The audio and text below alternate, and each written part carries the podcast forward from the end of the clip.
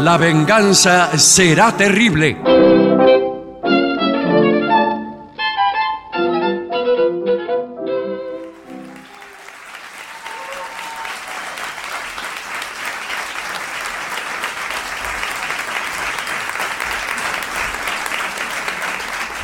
Buenas noches, muchas gracias. Aquí estamos en el Caras y Caretas con mucha gente amiga. Vamos a saludar inmediatamente a Patricio Barto. Hola amigos, buenas noches. Es por acá. Se encuentra presente el artista antes llamado Gillespie. ¿Qué tal? Buenas noches.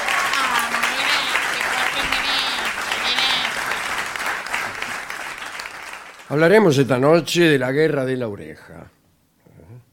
Así que citemos a Eric Hobsbawm, viejo amigo de este programa, que dijo que en el año 1738 Londres atravesaba uno de esos momentos en que la demagogia en el Parlamento y las turbaciones en la calle anunciaban grandes acontecimientos. Esa era la clase de frases que le gustaban a Hobsbawm. Eh, en medio de ese ambiente caldeado, eh, el político William Pitt iniciaba su carrera. Tenía 30 años y por primera vez tenía la posibilidad de hacer un gran debate. Ya se perfilaba como un gran orador.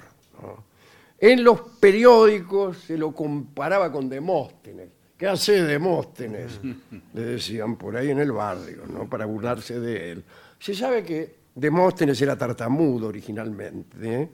A la gente le gusta creer esta historia para aumentar su fe en, en la movilidad social, por ejemplo.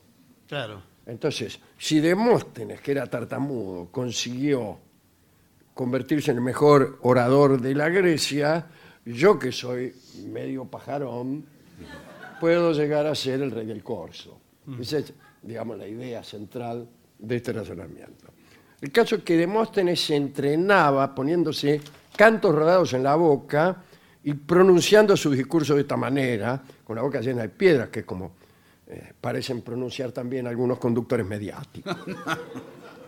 Este ejercicio le dio una gran soltura, lo digo sin creerlo en absoluto, porque no me parece que llenarse la boca de piedras eh, cause, sirva de mucho ¿no? para esto. Como no sea el peligro de tragarse uno alguna de esas piedras y quedar convertido en una especie de maraca humana. Sí. Bueno, pero no vamos a hablar de Demóstenes, así Bueno, que bueno. déjenme en paz. Sino de William Pitt, a quien sus amigos le decían Demóstenes. Pitt había nacido en 1708 en Westminster, pertenecía a una familia que se había enriquecido en la India, que es donde conviene enriquecerse, ¿no? Eh, había estudiado en Oxford. Es mucho más raro enriquecerse en Oxford y estudiar en la India. Pero bueno. Eh, era portavoz, me refiero a Pitt, del partido de la oposición, que eran los, lo que hoy son los laboristas. Eh, y esto fue durante el ministerio de, Walpole. Pitt fue el primero de los dos Pitts.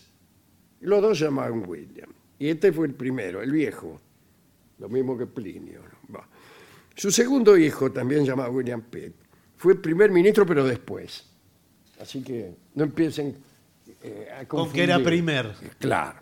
Bueno, eh, en 1738, vuelvo a esta guerra, el rey Jorge II de Inglaterra abrió las sesiones del Parlamento y pidió a los parlamentarios moderación, porque temía el rey brotes bélicos entre los parlamentarios.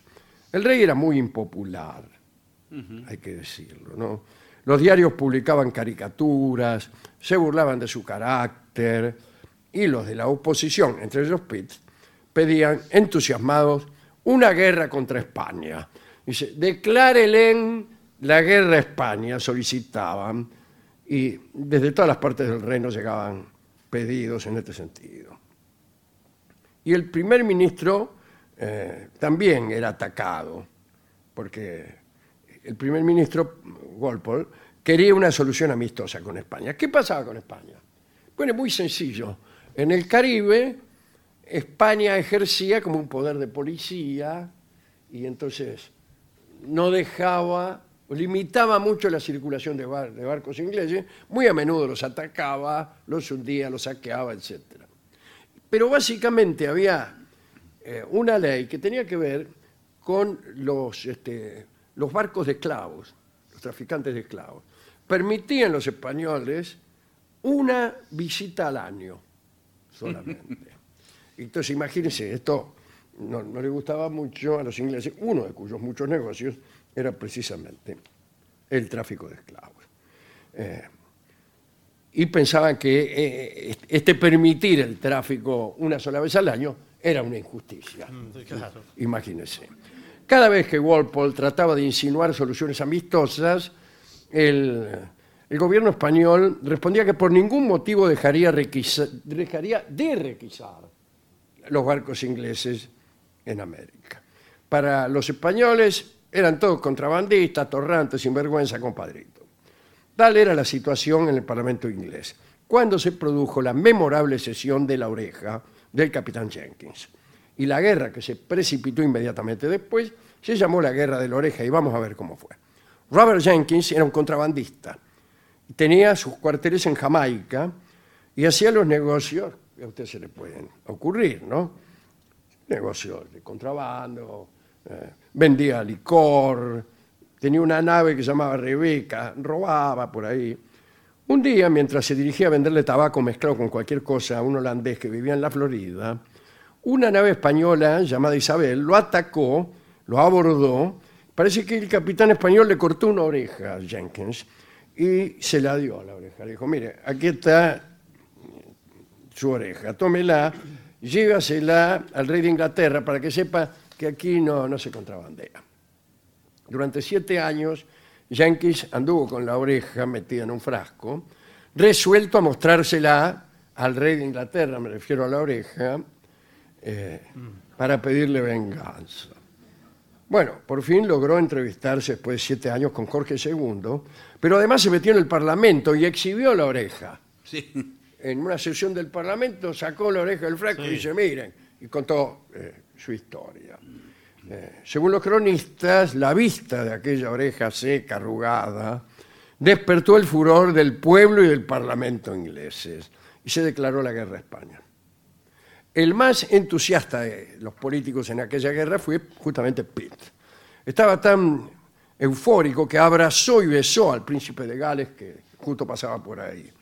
Después hizo una fiesta en la taberna llamada La Rosa y algunos literatos publicaron versos a la salud del pueblo y a la victoria, que es lo que suele ocurrir cuando empieza una guerra. Del otro lado, en España, se hacía burla a la oreja de Jenkins. Se decía que en realidad la había perdido en farras de contrabandista. Entre los miembros del Parlamento, si es que Pitt había sido el más elocuente, ninguno había puesto tan eh, alto la voz como un valiente marino llamado Edward Vernon.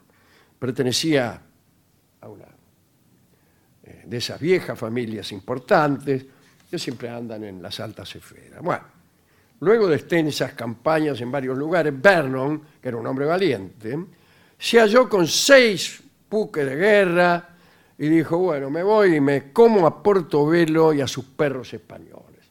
Fue a atacar puertos españoles en el Caribe. En el Caribe incluso del otro lado también, en el Océano Pacífico. Eh, bueno, ninguna guerra fue tan popular en Inglaterra. ¿eh? Las escuadras al mando, al mando de Vernon se dividieron. Una fue por el Caribe y la otra por el Pacífico, aprovechando esta idea de que la Tierra es esférica. Eh, bueno, y los que fueron por el Pacífico acumularon victorias, asaltaron e incendiaron el puerto de Paita en el Perú, quemaron medio Panamá, la mitad del Pacífico habrán quemado. Eh, bien, el cronista dice que no quedó buque español en pie, pero en realidad es muy difícil que un buque quede en pie. En general los buques están o flotando o hundidos, Es verdad. pero no en pie. Bueno, tal como había dicho Vernon, tomó Portobelo con seis buques. Hay que decir que la plaza estaba desmantelada y que le costó bastante poco. También tomó la fortaleza llamada San Felipe de Sotomayor, y en Inglaterra una gran alegría, las tabernas cambiaron sus nombres y pusieron, empezaron a llamarse Portobelo, Vernon o lo que sea. Bueno, eh, y dice, entonces Vernon eufórico dice, voy a, voy a atacar, atacar el, el puerto de Cartagena. Y reunió Vernon a 3.600 norteamericanos, Ajá. entre los cuales, según dicen, había cientos de bandidos, esclavos, borrachos. eh, bueno, una flota al final imponente, 30.000 combatientes en más de 120 naves. Bueno, la bahía de Cartagena no era un hueso fácil de roer, estaba custodiada por los castillos más recios del Caribe. Eh, bien, dentro había 4.000 soldados, comandados por el comandante Blas de Leso, que era un muchacho, el, el hombre más averiado de todas las milicias del mundo. Había perdido la pierna izquierda en la batalla de Gibraltar, en Toulon el ojo izquierdo y en Barcelona el brazo derecho. Bueno, por favor. Bueno, le queda uno de Sin cada embargo, uno. tuerto, manco y rengo, Blas era temible. Vernon pensaba que con una tropa mucho mayor que la española, como la que tenía, iba a realizar la gran proeza de, tu vi- de su vida. Pero la escuadra tenía un problema. Tenía mucho borracho. Y el mismo Vernon lo escribe en sus cuadernos. Dice, acá, dice, mucho ron. Y decretó que solo se podía beber en las naves dos veces al día, pero mezclando el ron con un cuarto de agua por cada vaso, y así creó un trago llamado grog, que pasó a la inmortalidad. ¿no? Bueno, en otro orden de cosas. Llegaron, sitiaron la playa, los de Cartagena estaban dentro, los ingleses tratando de avanzar, pero no podían. En Inglaterra seguía la euforia. Eh, ya por adelantado estaban imprimiendo medallas y monedas en las que conmemoraban el triunfo en Cartagena, en la que aparecía Blas de Leso de rodillas o de rodillas, Sí, de rodillas. tenía pobre. una sola, Bueno, entregando su espada al almirante Vernon.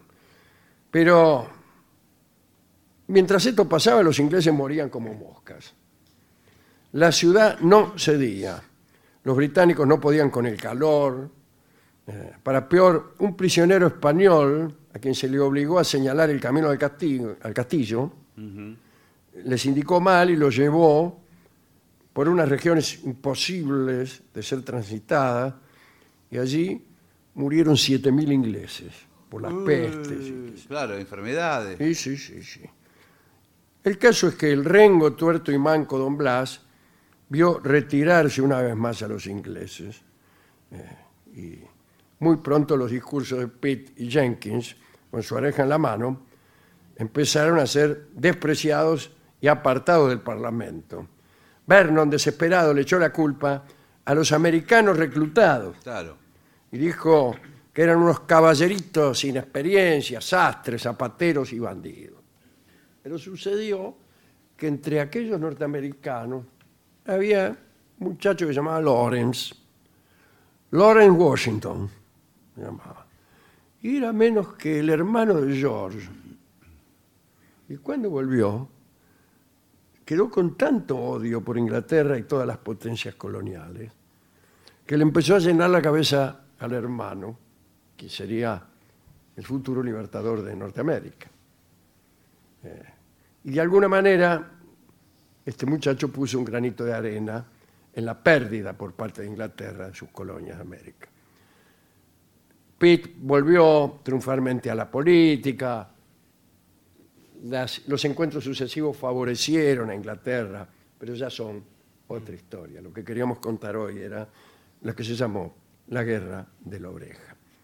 ¿A quién dedique- dedicar esto? Bueno, a Blas no está mal, ¿no? Al, al tuerto, al Sí. rengo, al- a la gente de Cartagena de Indias, ¿no?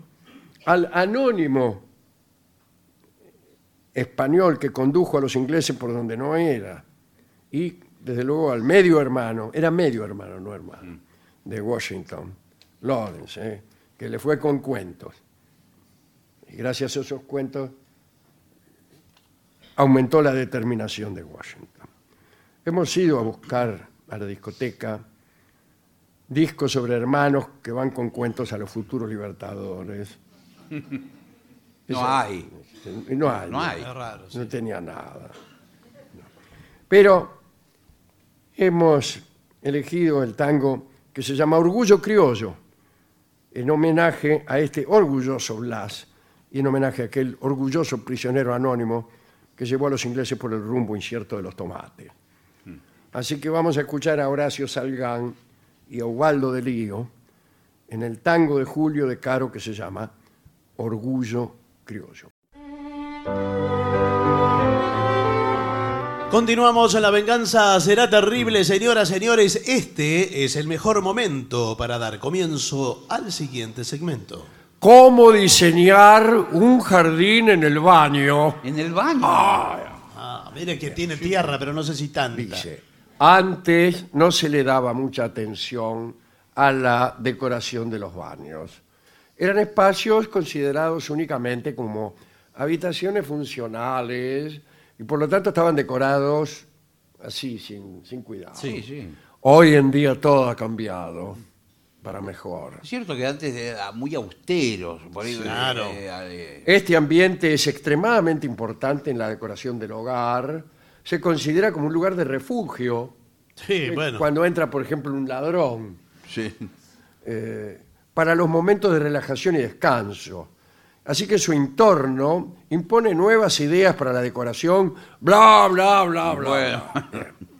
Una de estas nuevas propuestas es el jardín de invierno en el interior de- Del del baño. Sí. Porque es un lugar donde hay vapor. Sí, sí. Eh, tiene que haber luz para el jardín de Incluso invierno. eh, unas flores puede haber, unas flores Sí. aromáticas, eh, bueno, perfuman el ambiente. Bueno, eh, hay que hacer de este entorno un lugar refrescante y contribuir a la belleza del espacio. Sí. El jardín tiene un cuarto de baño agradable, con una mayor sensación de amplitud, pero como un jardín. Tiene que ser al aire libre. No, es que hay como un invernadero, me Claro, imagino. ¿no? pero eh, tiene un vidrio. y usted sí, está tiene un ahí vidrio. Regando el jardín, por ejemplo, Sí. y lo ven. Bueno, no, ah, está adentro. Eh, ¿Yo? Sí. Sí. Ah, bien. Eh, dice... Una claraboya quizá puede tener. No sé, no, no entiendo, no entiendo. Bueno, el reto, el reto es com- El rito. bien, es combinar las necesidades de un baño común en un espacio abierto, de preferencia con luz natural y el verde de las plantas. Eso, Claro. Sí, señor. Eso Meta ahí eh, las plantas que quiera, no una flor. Como No, no, no. ¿Que a usted qué, qué- qué le gustaría poner? Y tiene que Unas ser. begonias. No, ti- no, tiene que ser muy, muy de lecho, algo así, más tropical, ¿no? Sí, Más y- Muy exuberante. A mí me gustan las flores esas que se llaman conejitos. Sí. Sí. Y usted las aprieta al costado y parece que abrieran Sí, la sí. boca. Y, eh, ideal para un baño. Bueno, ¿Sabe ¿sabe? Para lo- pasar eh, el por- rato. Por, ahí, eh, eh, por un tema de luz, que no, no tienen tanta luz diurna, las calas pueden eh, ir No, muy las bien. calas Sí, pero tienen la cala- un significado lúgubre. Bueno, Pero vio que lo usan las novias también. ¿Para qué? Las usan. eh, Hace mucho que no veo una novia. yo también, hace mucho, pero. Una pobre mujer ahí vestida de blanco con unas calas en la Posa mano. con una, una cala. ¿Una cala una, sola? Pero, Señor. No, sí, pero una importante, no una cala. no hay pequeña. calas importantes. Sí, señor. hay calas grandes, tipo Bueno, eh, cono. El, el asunto es variada gama de plantas y flores para decorar el, into- el entorno. Cuidado con las plantas carnívoras. Bueno, no, ¿cómo va a poner una planta Porque usted carnívora? podría ser una víctima. Y Claro. sí, usted se Usted está... es el vivo que organiza eso y se convierte, como en tantas historias, No, que- es un lindo cuento de terror. Sí, sí, pero bueno. que me- merece haber sido escrito por Edgar Allan Poe. Usted se está El duchando... baño de amontillado. Usted se está duchando ahí con el vapor, eh, la ducha caliente y se ve una sombra de Claro. una dentadura. Otra que psicosis de Eh, Hitchcock ahí. le aparece, La planta- abre la boca, la, la planta abre la boca y chao. ¿Chau ¿Qué? qué? Estoy saludando No, no. al director de la radio que acaba de pasar por allí. Estaba tomando decisiones. Dice, si la idea es llevar la frescura al ambiente, Sí. el aroma de las plantas y la purificación del aire, Exacto. debes utilizar las plantas que se adapten a la humedad, que no requieran el sol. Bromelias, cactus, helechos... Pero cactus necesita el sol.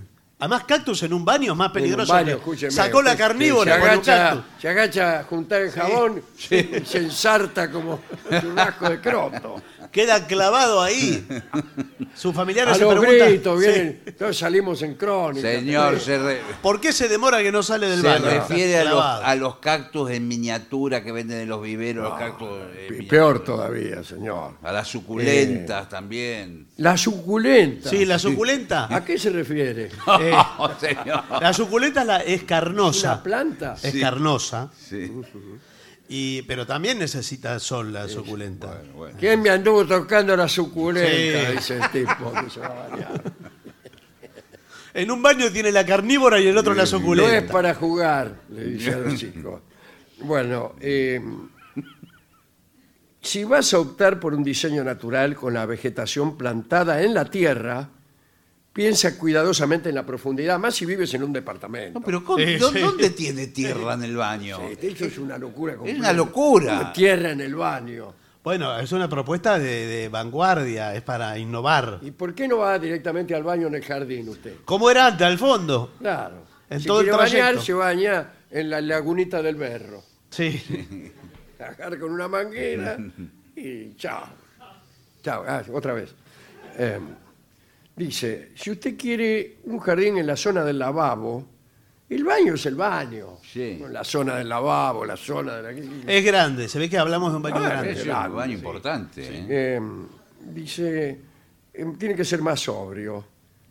Eh, un eucalipto... Un Un eucalipto. árbol pero- adentro. El eucalipto crece Crece muchísimo. mucho, se- se- se- se- arrastra Sí.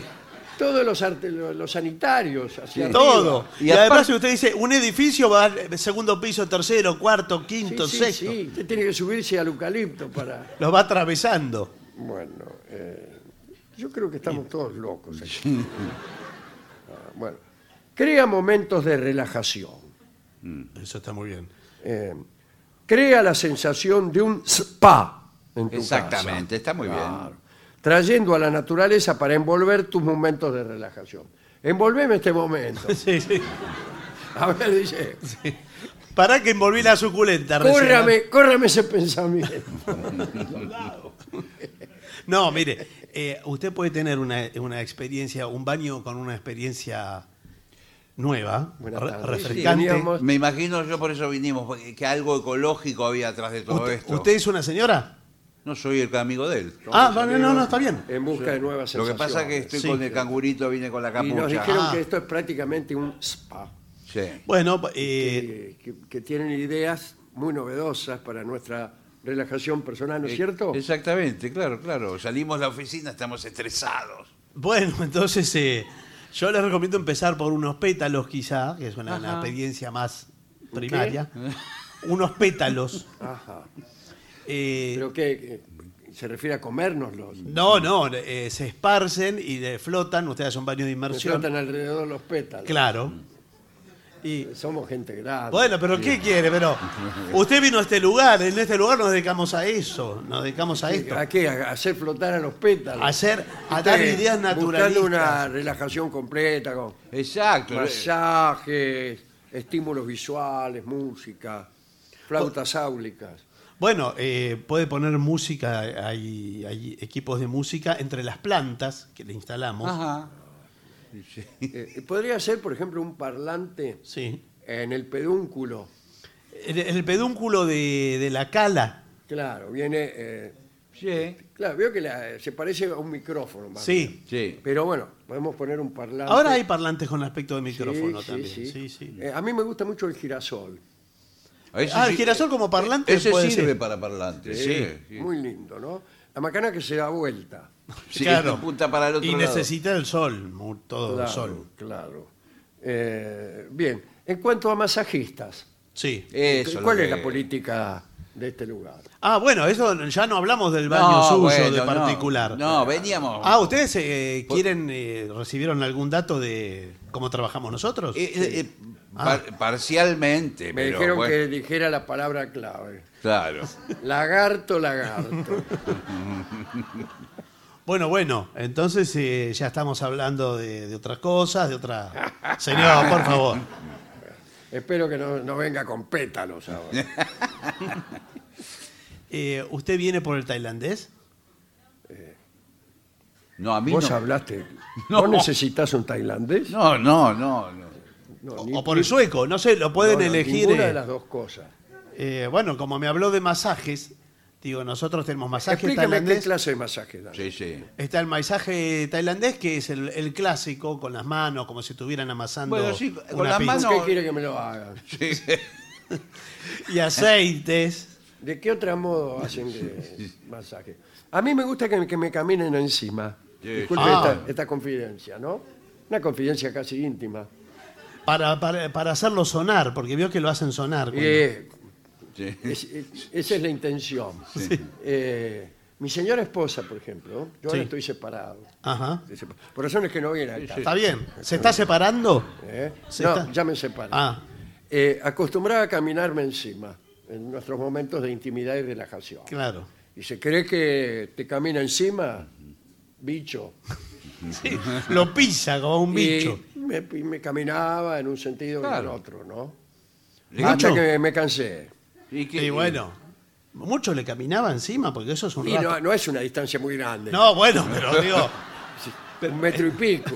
Pero no es que entiendo. iba hasta Luján caminando sobre mí. pero cuántas eh, cuántas idas y vueltas hacía. Bueno, ¿Cuántas? unas 10 o 15 veces. Y bueno, eso es mucho, señor. es un- A distintas velocidades. Ah, sí. Ah, mire qué bien. Y ej- le, le ejercía presión con el talón, así. con- Pisaba con el talón. Ah, bueno. por- La- las primeras veces no. Hacía, como el viejo Uche, hacía taco, suela y punta. Sí. Pero después directamente me entraba Sí, con sí. el talón. Ahí- ahí me y parece ahí, que- ahí empezó sí, sí, nuestro matrimonio. Claro, sí. Mala- Quiero aclarar que yo también estuve casado, ¿eh? Ah, bueno, y. ¿Y a usted por cómo le caminaba? Y también me divorcié, pero bueno, quería aclarar eso. Los dos estuvimos casados. Bueno, está bien. Yo Bueno, no le bueno, pregunté bueno, nada, bueno. no importa. Cada eh. uno con una mujer distinta. Sí, sí, Bueno, está bueno. bien, no, no, no hay ningún inconveniente en eso. Ahora los dos buscan la misma experiencia ahora de masaje. No la misma, una para cada uno. Claro. Está bien, sí, Eh, sí. Un hombre, una experiencia. Es Sí. nuestro lema. Bueno, tendrían que sacar un turno. Ahora, lamentablemente, tengo lista de espera. ¿Qué quiere decir eso? Eh, ¿No tiene sala de espera? no, bueno, lo puedo anotar. Recién tenemos para noviembre el próximo turno. Eh, noviembre. Por favor. Eh, eh, hicimos 80 kilómetros Sí, para llegar sí. hasta aquí. Creíamos a pie. que era el masaje ahora inmediatamente. Claro, que Bueno. era llegar, no terminaba de llegar y ya estaba desnudo tirado a- arriba de una camilla. Bueno, la verdad que lograron conmoverme. Bueno. Y voy a hacer todo el esfuerzo Sí. que, que esté a mi alcance para poder acomodarlos Sí. eh, hoy mismo. Ajá. Hoy mismo. Bueno, muchas gracias. Bueno, bueno, Eh, bueno. Me imagino que serán personas generosas, ¿no? Nos tratamos bien. No, Nos no. estamos tratando No, bien, eh, ¿verdad? eh, voy a hablar con mi A compañero. ver, un segundo que quiero ver. Sí, me, me parece que está tratando de que lo sobornemos. Sí, sí, sí, hay algo raro en el tono de voz desde que llegamos. Sí, sí. Eh, y y no, no, no nos tiene mucha consideración. No, no, y además usa palabras que yo no entiendo, eh, da muchas vueltas, Sí. muchos rodeos. A mí me parece que piensa que somos dos imbéciles. Sí, sí, sí. Eh, le voy a demostrar que yo también sé de masajes y que Muy no- bien. no somos... Dale, dale como, como acostumbras vos. Eh, quizás no se dio cuenta que yo entiendo bastante del tema. ¿Eh? ¿De qué tema? ¿Qué me dice? Voy a hablar con mi compañero. Sí. ¿De qué? Lo mataste. Mira, ¿te puedo decir una cosa? Uno a cero. ¿De, de de- masajes, dice usted? At- atájese esa, señor. Sí, señor, de masajes. ¿Y, y dónde se formó? ¿Con qué maestro? No tuve maestro. Momento. Sí. Momento. Me empataron. Uno a uno.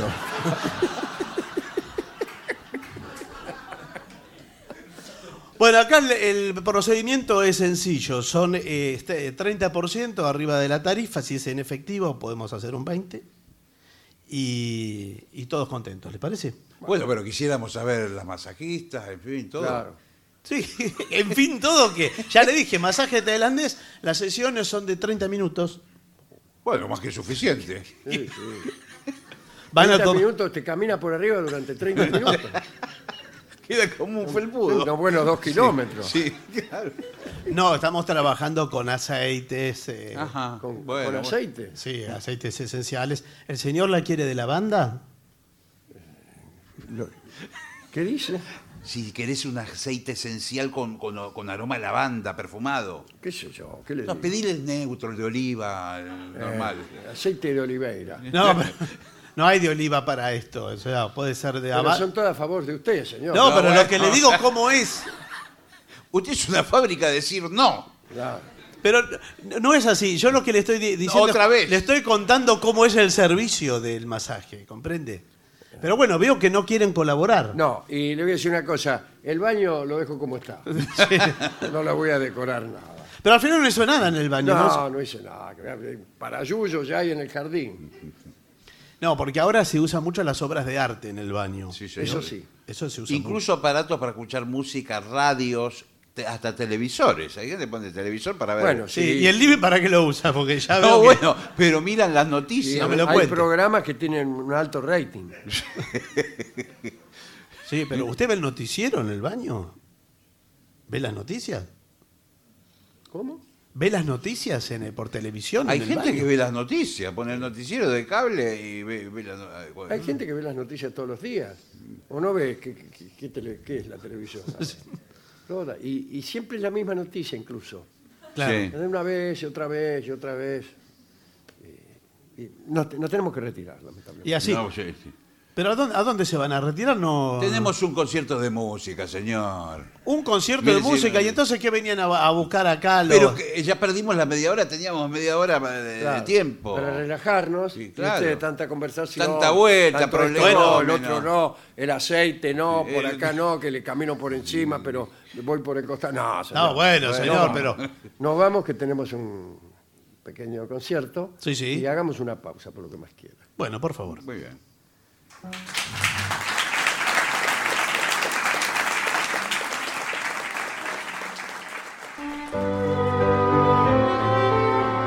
Continuamos en La Venganza Será Terrible. Señoras, señores, este es el mejor momento para dar comienzo al siguiente segmento.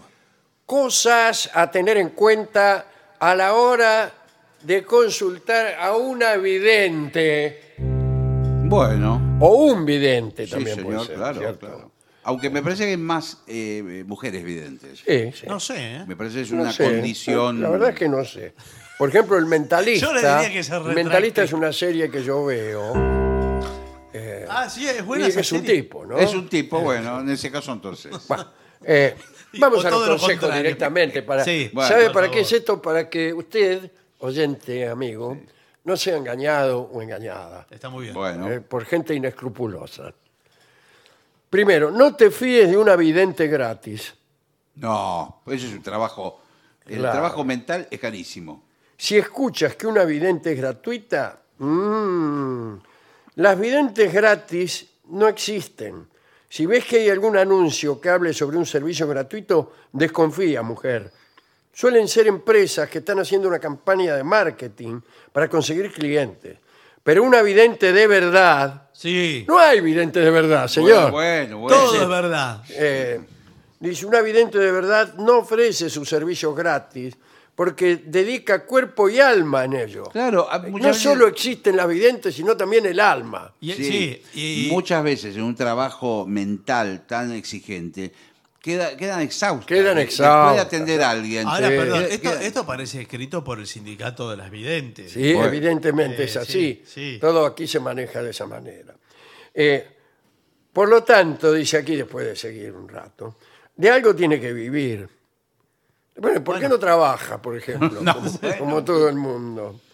Bueno, así que recomendamos no te fíes de los videntes gratuitos, porque suele ser una eh, publicidad engañosa, porque al final por ahí te cobran. Sí, te venden un tiempo Bueno, compartido. o, o lo que yo eh, por ahí es la primera sesión Claro. es gratis, pero el resto del Y tratamiento además te van enganchando, te dicen algo Sí. y te dicen, bueno, hay que hacer un trabajo aquí para, Claro, que, exacto. para que su novia vuelva.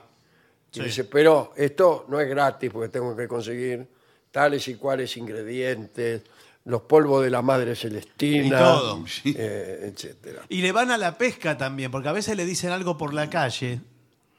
Eh, a mí me han dicho una vez ¿Qué le una dijeron? cosa, y yo estaba atravesando un momento, Sí. y digo, ¿y esta tipa que sabe? Claro, dijo, te veo cara que vos tenés problemas. Eh, claro, no, algo mucho más concreto Sí. que eso.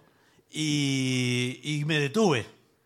Entonces, Así que te Tenga, dejó... tenga cuidado porque suelen Ahí tener está. Sí. tipos que les datean. ah, bueno, y entonces Amigos que- suyos que le dicen, ¿sabes lo que le Claro. pasó a Barton? No, pero hay algo Sí, muy, muy Resulta sencillo. que un Yo día, no- una calle oscura, bueno, Sí, le bueno, cuentan lo sí. que le pasó a usted. Claro.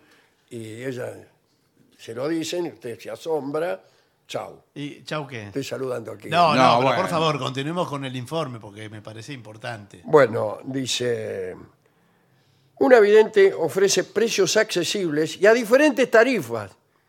Ah, Sí, Tengo- porque- y sí, ¿qué claro. tiene que tener una tarifa el vidente? hay una nomenclatura. Regreso de novias, tanto. No, bueno. Daños a cuñados envidiosos, tanto. Sí. Recuperación de un trabajo perdido, tanto. Y así. Ah, pero una cosa es esa Sí, acción y ojo. otra es la interpretación. Son dos cosas distintas.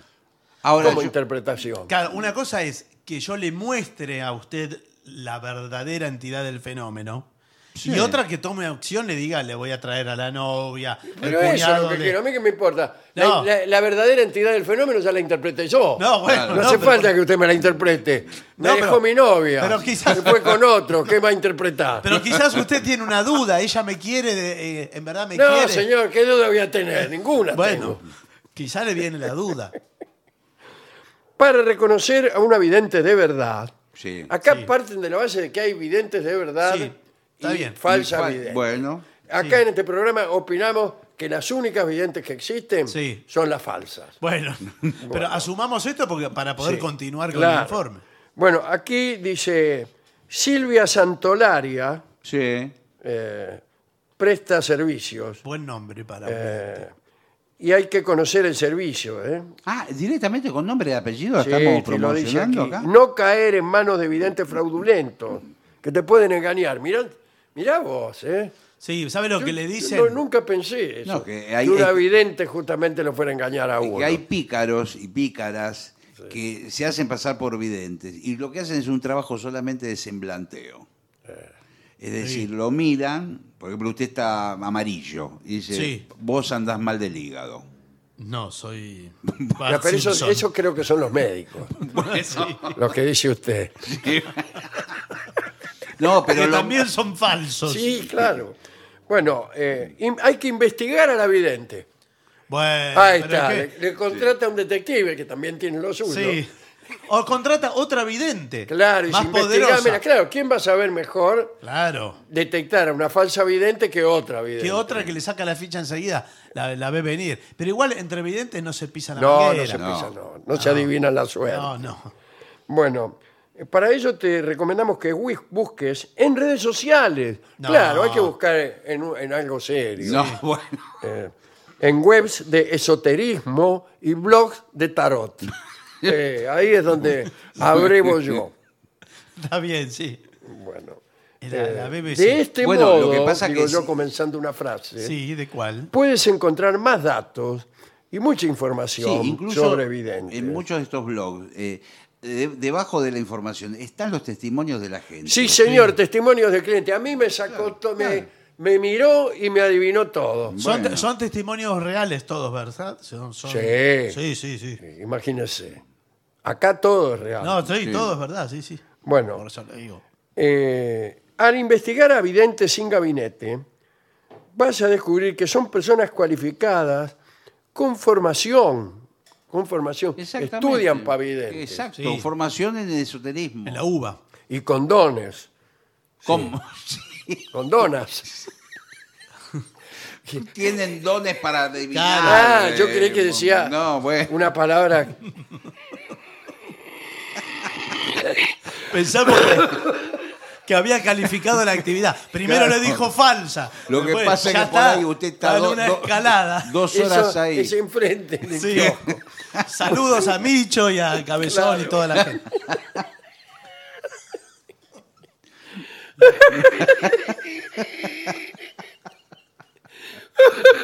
Tiene de todo la vidente, porque eh, para todos los casos. Bueno, hay videntes que tienen muy buena fama y han recibido premios por los buenos resultados. El Martín Fierro, Sí. Sí, sí. El Martín Fierro la vidente. claro. eh, el Martín Fierro chifle. Bueno, los clientes van a quedar muy satisfechos, los pacientes, Sí. con, con pacientes, la labor que hacen y bla, bla, bla. Y eso queda reflejado en la opinión por Internet. Exacto. Evite a los videntes fraudulentos. Bueno, eso ya lo venimos diciendo, pero insistimos. Insiste desde la página 1 con Claro. eso. Sí, no hacemos otra cosa Ya, que ya insistir. lo entendimos. Cuidado porque hay videntes que no tienen ni cualidades ni dones naturales para adivinar nada. Y nada, entonces, son unos chantas. Claro. eh, eh, también se nota que no son verdaderas videntes en el momento en que llamas y compruebas que fallan en las cosas que dicen. Claro. Incluso se hacen pasar por mediums Claro, y exacto. no tienen la capacidad de contactar con el más allá. No, no. Ah, no, yo Por cuando eso- llamo a una vidente, digo, a ver, póngame con el finado fino quieto. ponele. Claro.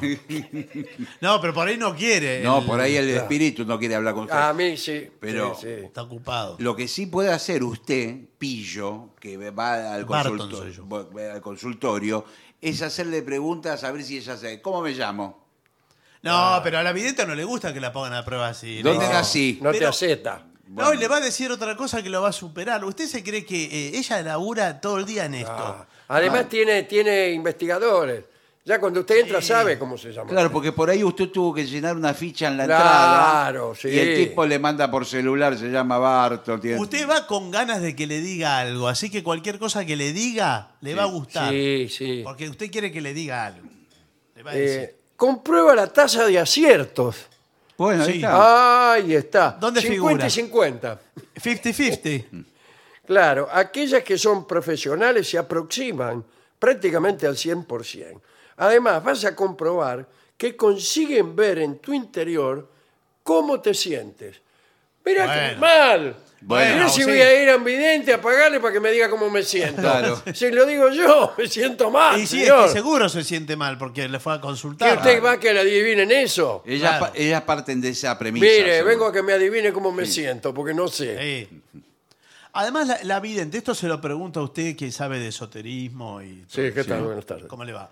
Eh, la vidente se ve a sí misma, su, pro- su interior, porque es evidente para los Ah, demás. claro. No, Porque Se si no- adivina no, lo no. que le va a pasar a ella misma. Si no, corre con ventaja. Ella para no vida. puede eh, eh, a- atenderse a sí misma, necesita de otra vida. Por ejemplo, eh, claro, si Claro. ella quiere saber, si tiene una enfermedad, quiere saber si se va a curar, si no se va a curar, tiene que ir a otra. Claro, vidente. ella no puede. Bueno, ver. por- Tiene- pero, porque, eh, es, así es la es reglamento. un don hacia los demás. Claro. pero si eh, ella sabe qué número va a salir a la quiniela, ¿por qué no es millonaria?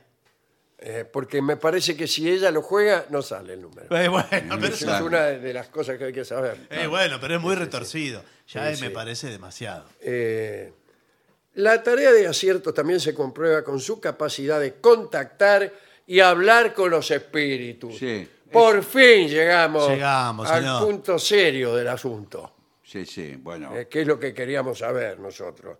¿Qué me importa a mí saber cómo me siento? O que Ahora, me, ¿cómo- me adivine dónde vivo. Eh, o cómo me llamo. No, ¿Cómo yo hace quiero hablar para- con, lo- con los espíritus. Un medium de alta calidad es capaz de conocer qué le sucede a los difuntos. Exacto. Y están muertos. Sí. Pero ¿cómo hace para Si ubicarlo? quieres se lo Sí. adivino yo. Si nada, no les pasa Nada. Entre Eh, ¿Cómo se encuentran? Y si pueden enviar mensajes de estos.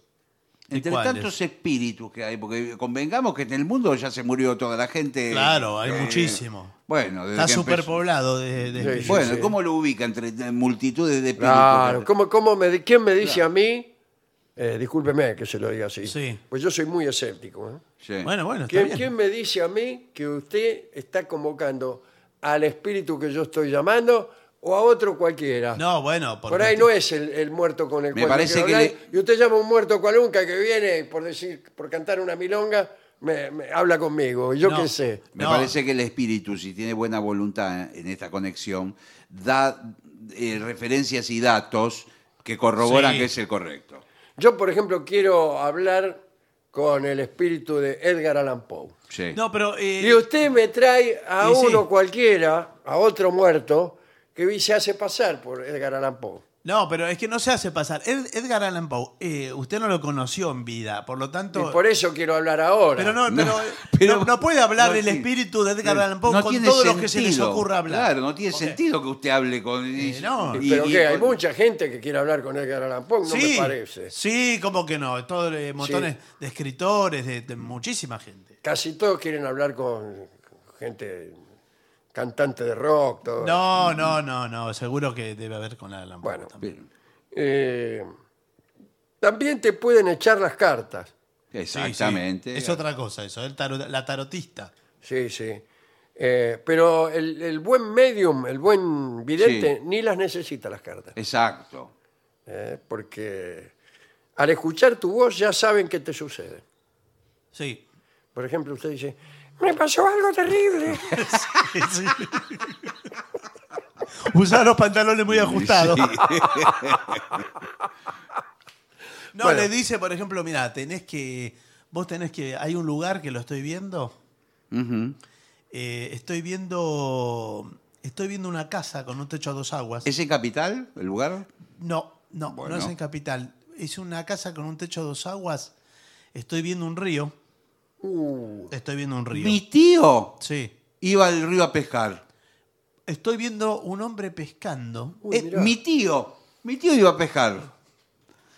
Y hay una mujer que se aproxima. Mi tía, la esposa. che, mirá, te juro. que- No, Mirá, mirá cómo tengo los pelos de... no, no, estás, eh, escúchame, yo te dije que viniera porque Sí, sí, acierta sí. todo. Claro. acierta todo, es una Una máquina. mujer eh, Me da escalofrío. Abre una canasta, tiene una canasta. A veces comían cuando mi tío iba a pescar. Todos tenemos una canasta, ¿no? Sí. Y algo le dice al oído que algo que no quiere que escuches. Ah, Que yo escuche, Un que secreto. él escuche. Él es el sobrino. Sí. ¿eh? Yo lo vine a acompañar. Bueno. bueno. Yo soy el abogado del diablo. Sí. Eh, un secreto que no quiere que escuches. Mi tío se fundió, tenía una fiambrería y, se, y quedó en bancarrota. ¿En vaca rota? güey? ¡En bancarrota! Con- Qué vaca hay muerta, mucho, mucho bancarrota. petróleo ahí. Sí. El yacimiento de Bacarrota. que nos dejó En en, la banca bancarrota. muerta. Se ve que usted tiene muchos dones. Sí.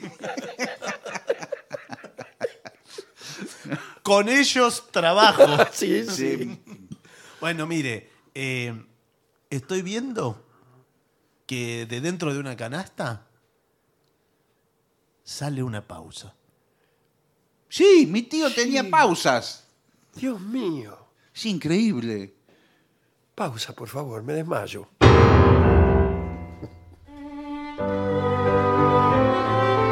Continuamos en La Venganza Será Terrible por las 7.50. Señoras, señores, este es el mejor momento para dar comienzo al siguiente segmento. Ayude a su hijo a triunfar en la escuela. Sí, señor. Muy bien. Eh, directamente consejos. Perfecto. ¿Qué quiere usted que su hijo triunfe? en la Sí, sí. Que sea el mejor alumno, que tenga Lo que las pasa es que si, mejores notas. si triunfa en la escuela, después va a triunfar en la sociedad, Sí, en la vida. señor, en la vida. Claro. Pero también, también que se divierta, que haga amigos. No, señor. Que, ¿A qué venimos a la escuela? que la pase bien. ¿A estudiar o a jorobar? No, como se bueno. dice por ahí. No, señor. Eh, y usted incluso tiene que ut- usar su influencia. ¿Cómo Sí, su señor. influencia? Y acá dice, por ejemplo, mire, reúnase con la maestra de su hijo. Mm. ¿Usted es la maestra de mi hijo? señor? Usted no sabe con quién está hablando. No, ¿cómo le va a hacer así?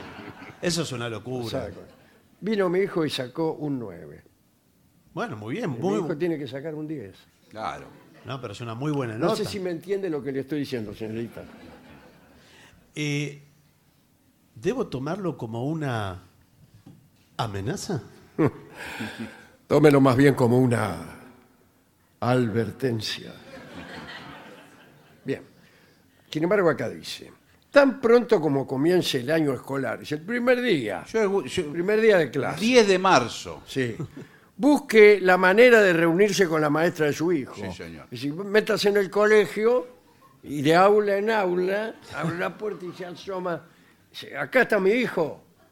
Eh, Y, ahí- mismo dice, yo como padre Sí. Tengo la costumbre de conocer a la maestra. Claro. El primer día. para, para que sepa con qué, cuántos pares son tres botas. No, pero no es así. Y que nos veamos bien las caras. Sí.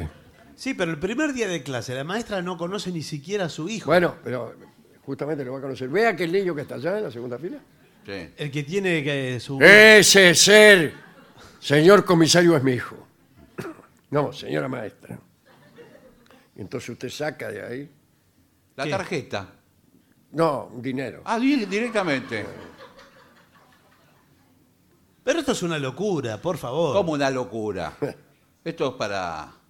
para Para la asociación cooperadora. claro.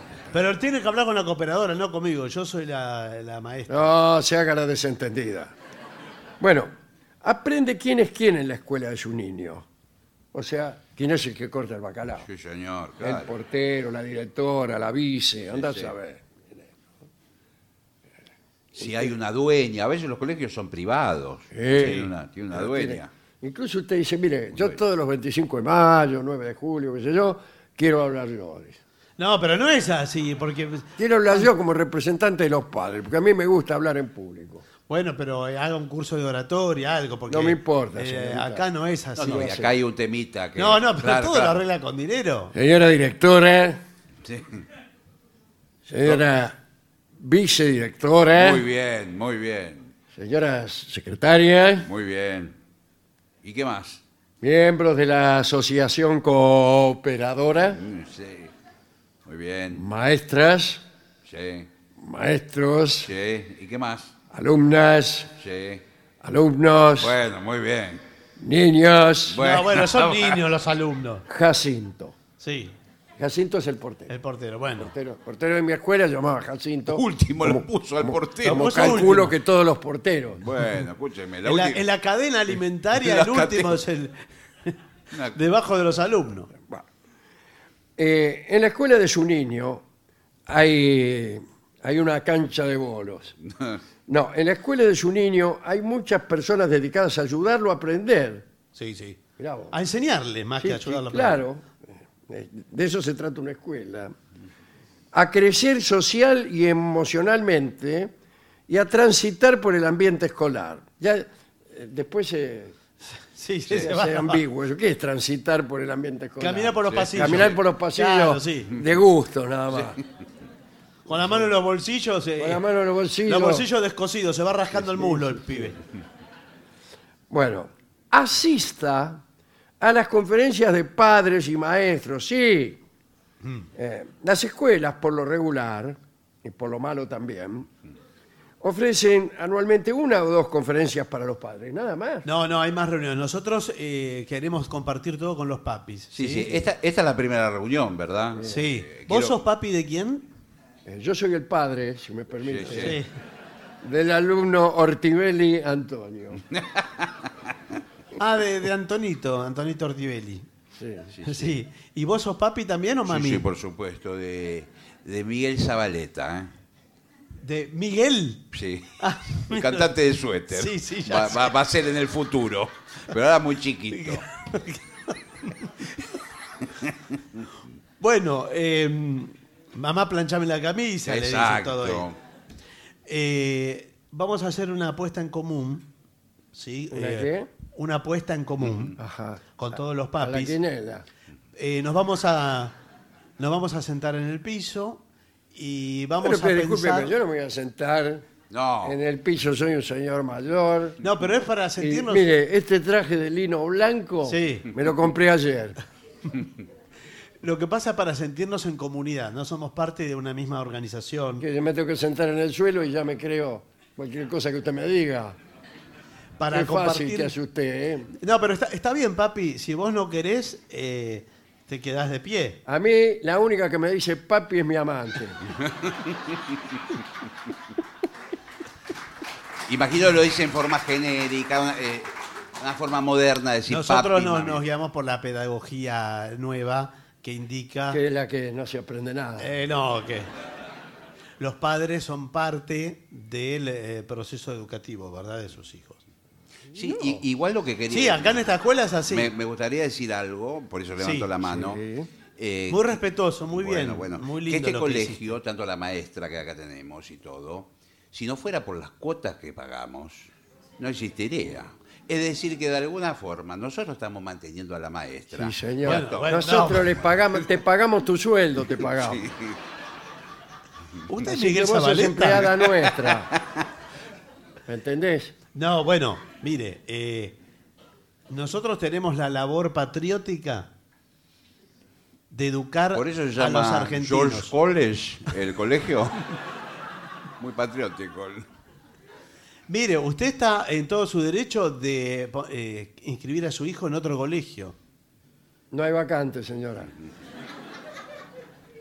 Mi, No, yo- hijo, yo- mi hijo vive, nosotros vivimos en Lanús. Sí. ¿Por qué se cree que lo tuve que anotar en este colegio de, de Belgrano? Porque no había vacante en Lanús ni, ni Sí, en. Lanús sí. Ah, Pero a mí me gusta que estudie en Belgrano.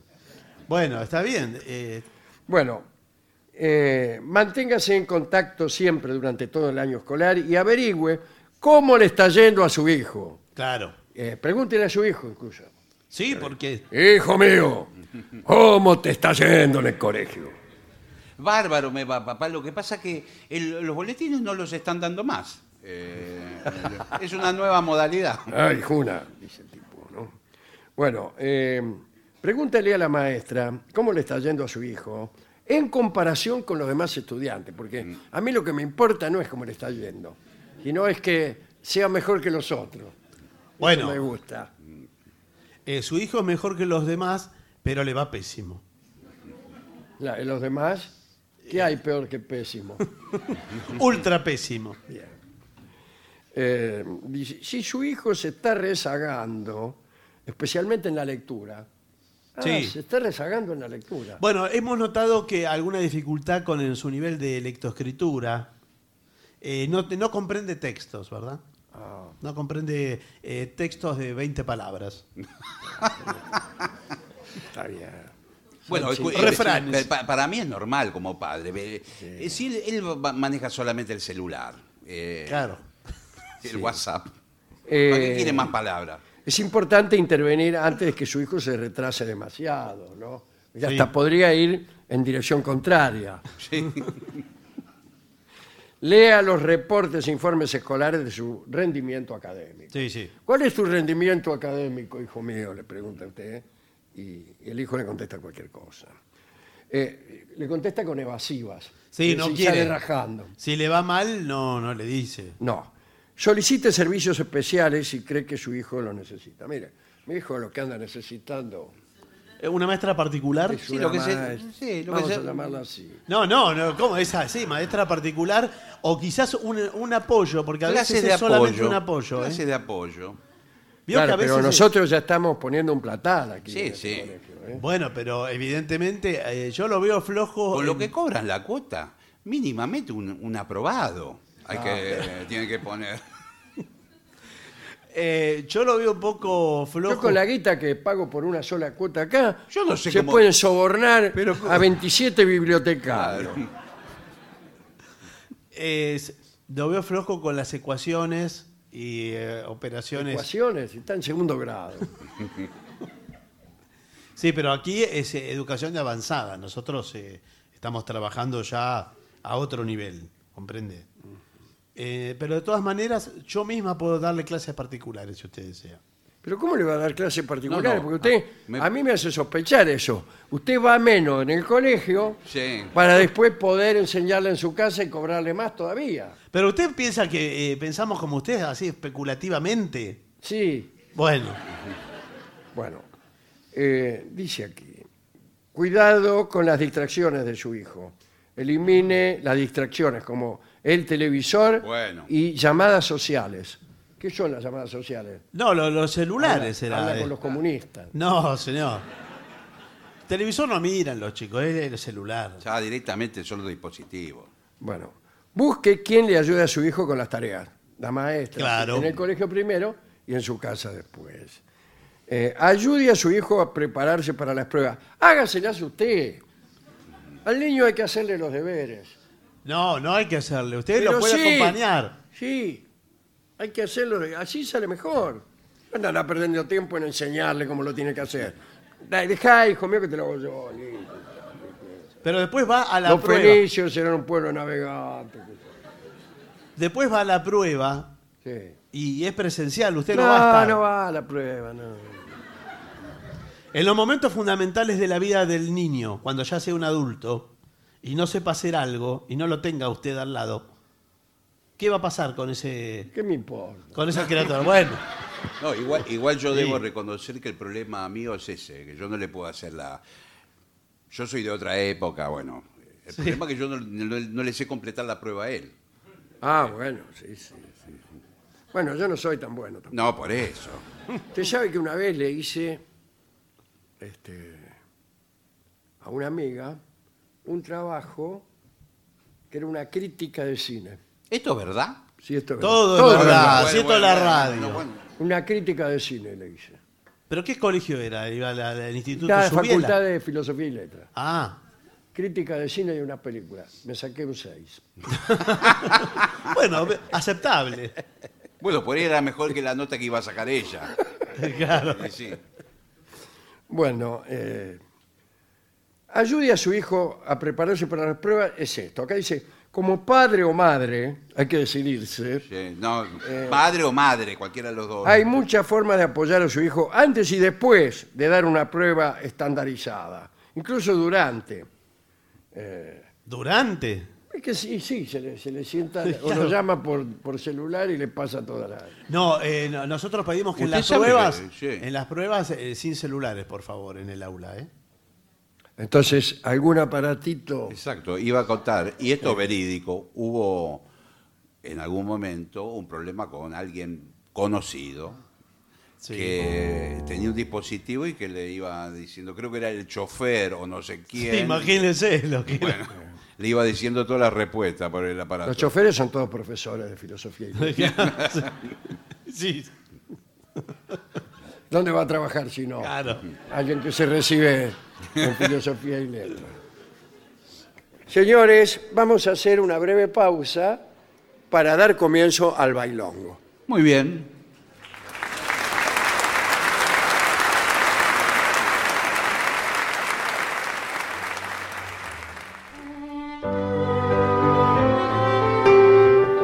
Y ya llega al auditorio Caras y Caretas de la ciudad de Buenos Aires nuestro querido y nunca bien ponderado maestro, el sordo Arnaldo Gansé.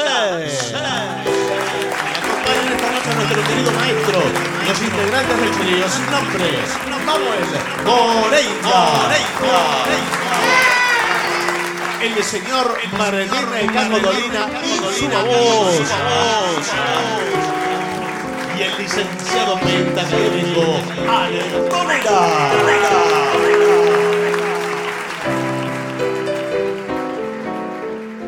Buenas noches, maestro. Buenas noches y bienvenidos a la gente del trío sin nombre. Hola, muy buenas noches, ¿cómo le va? Hola. Eh, muy bien. Eh, rueda mágica, ¿Qué? Pinky, Marcos. Parece un, ¿Rueda mágica qué? un periodista deportivo. Sí, rueda mágica. Bueno, ¿vamos con eso? Sangre. No hay ningún tipo de percusión. ¿no? Sí, No, sí, sí, sí. Sí, sí. No, es que no hay. No No hay. No, no, no, no, no, No no. hay- ¿Por qué no? No están los instrumentos de percusión. No me diga, no, No, puedo no, creer No, si que no, no están haya dadas- algo. no están dadas las condiciones. Exacto, no están. No, nosotros no tocamos. Las palmas. Vamos.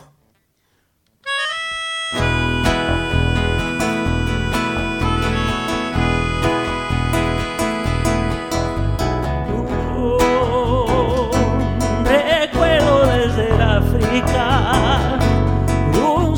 con el Liverpool bar y ella que siempre se va. Oh,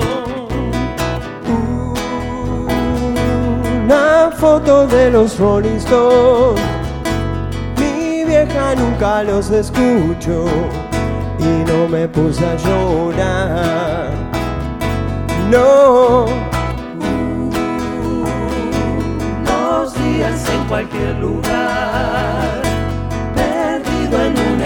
ciudad, en una rueda mágica.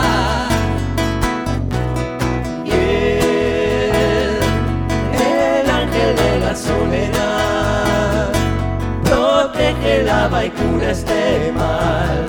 Él no me abandonará. Nuestra vida es un lecho de cristal y esta vida de cristal. Nuestra vida es un lecho de cristal, un lecho de cristal para los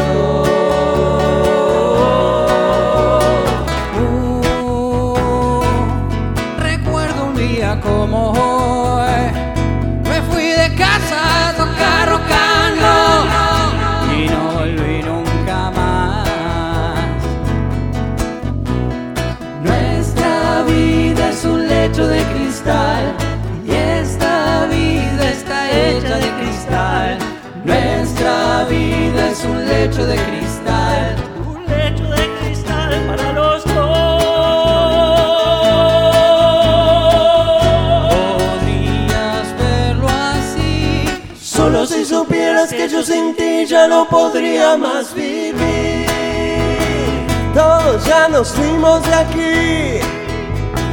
Todos ya nos fuimos de casa. Para tocar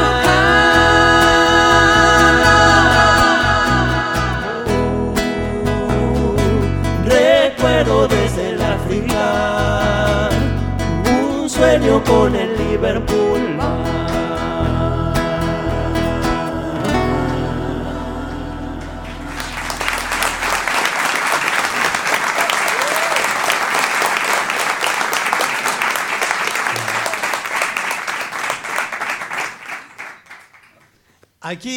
Aquí había algún Sí, pedido hay de un gente? pedido, dice, querido sordo, ¿podrías cantar un pedacito del tango Ivón? ¿eh? La familia Barzotini Villanueva, ¿eh? fieles oyentes. Madame Desde- Ivonne. Madame Ivonne debe Madame ser, Ivonne. ¿no? No, vamos a ver. Por ahí. ¿I- ¿Ivón o el Madame Ivón?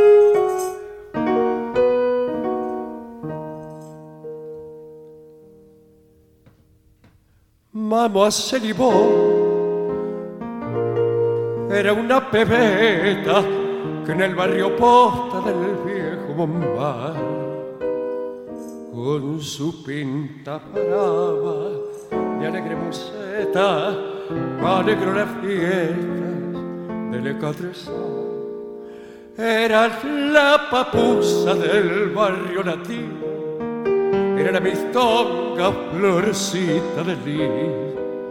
Pero fue que un día llegó un argentino y a la francesita la alzó de París.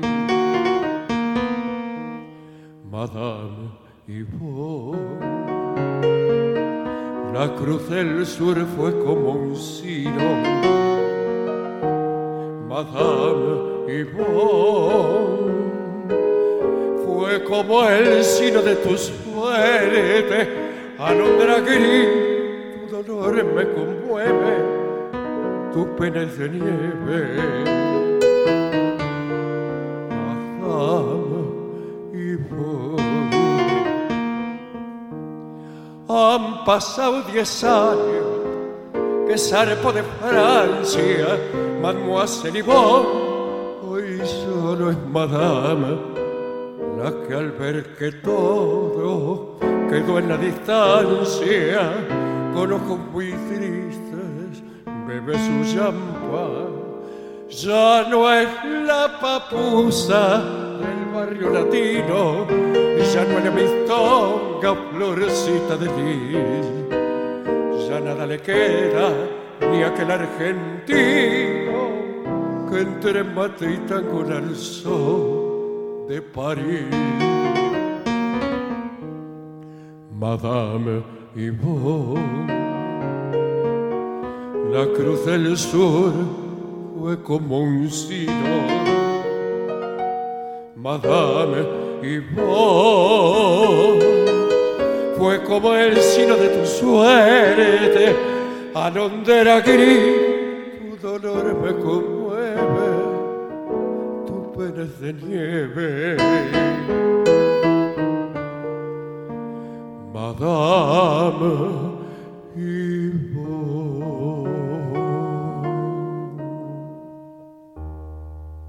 maestro.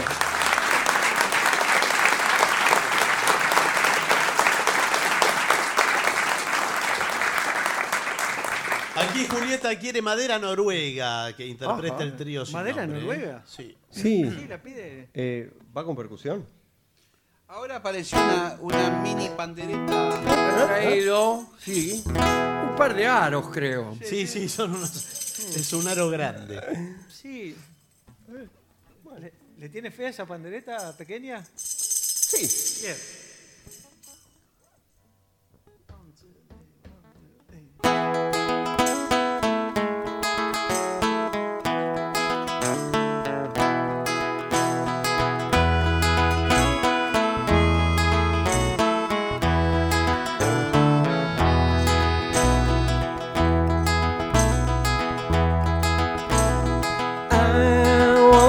Or should I say, she once had me.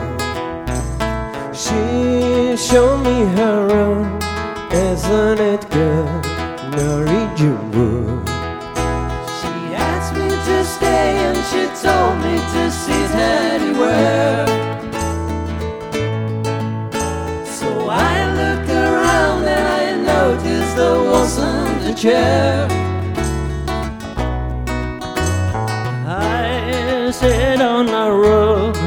Biding my time, drinking her wine. We talked until two, and then she said, It's time for bed.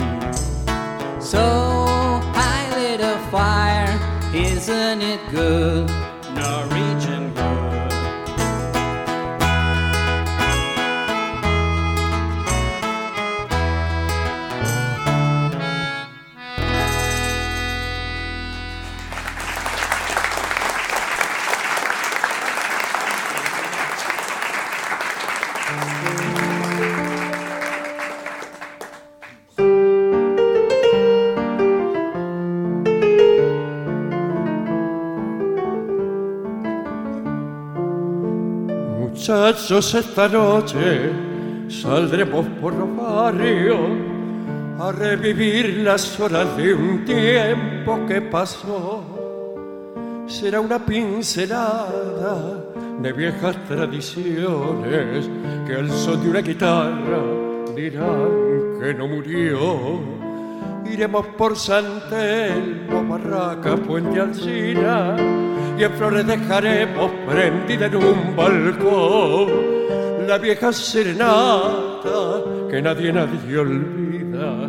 Muchachos, esta noche será recordación.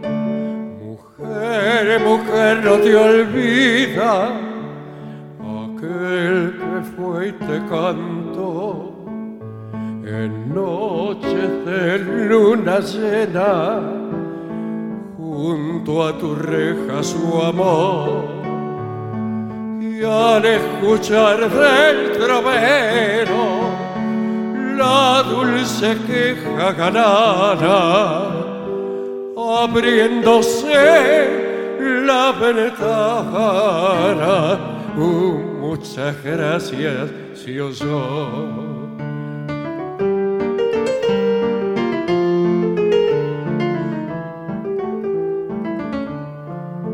Por todas las parroquias florecen los balcones, la vieja serenata del mozo trovador. Y parece que hablara jazmines sin balbones, como pidiendo acaso la vuelta del cantor. Por eso es que esta noche, muchachos, los invito, pondremos en los barrios un poco de emoción. Y al ver que las ventanas se abren despacito, Muchachos, esta noche yo pierdo el corazón. Mujer, mujer, no te olvida aquel que fue y te cantó en noches de luna llena junto a tu reja su amor y al escuchar del trovero la dulce queja galana abriéndose la ventana Uh, muchas gracias se.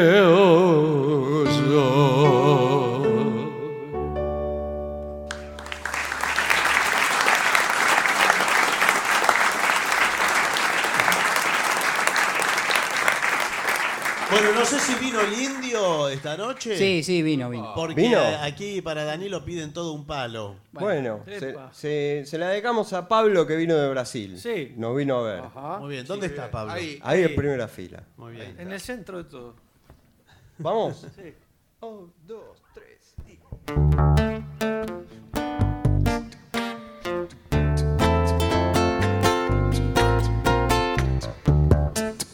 Del llegó hace rato. Todo un palo, ya lo ves. Veámoslo un poco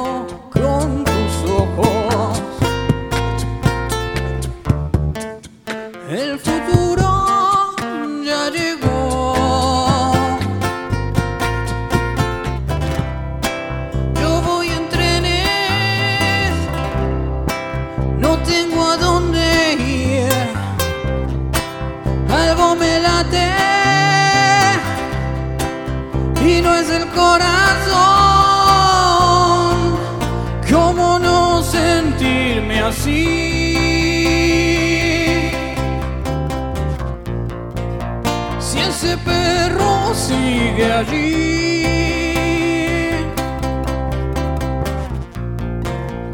¿Qué podría ser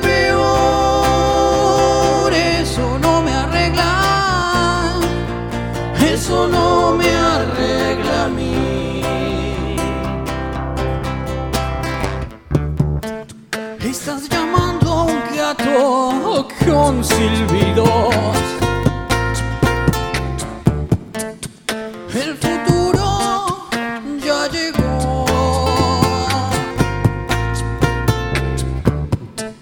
Llegó como vos no lo esperabas. Todo un palo, ya lo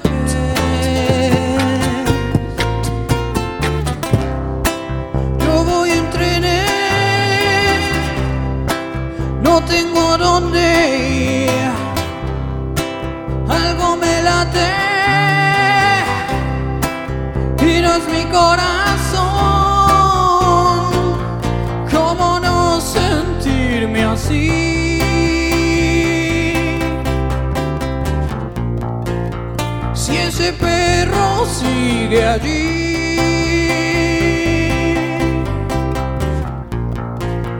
¿Qué ser peor? Eso no me arregla. Eso no me arregla a mí.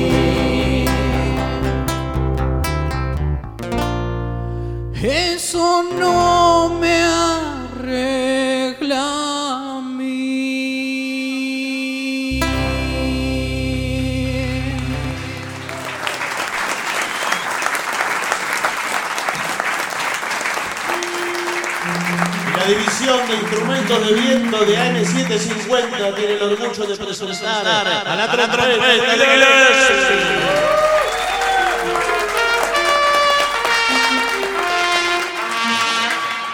Bien.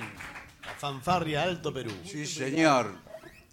Eh, insensatez, habían pedido hace un montón que no Bueno, lo hacemos. Ok.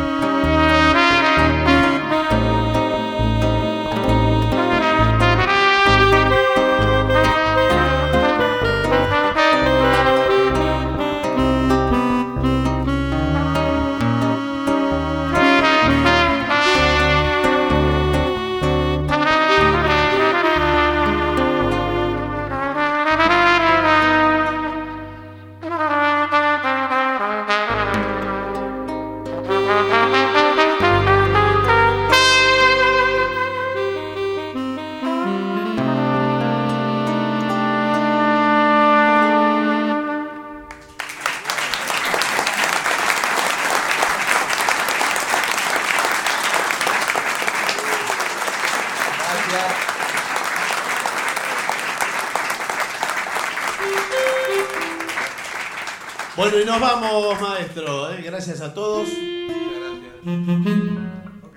¿Qué? ¿Con qué nos vamos? Ahí adivino el homenaje a Walter Nelson. ¿Sí? Eso no. Walter Nelson Mann, ¿qué les parece? Sí, ahora me acuerdo. Dale. ¿Vamos? ¿Nos vamos con esa entonces? Nos vamos con eso. Es la última canción que vamos a cantar, así que eh, antes de cantarla, de tocarla, vamos a agradecerles la compañía que nos han hecho durante este rato. ¿no? Eh,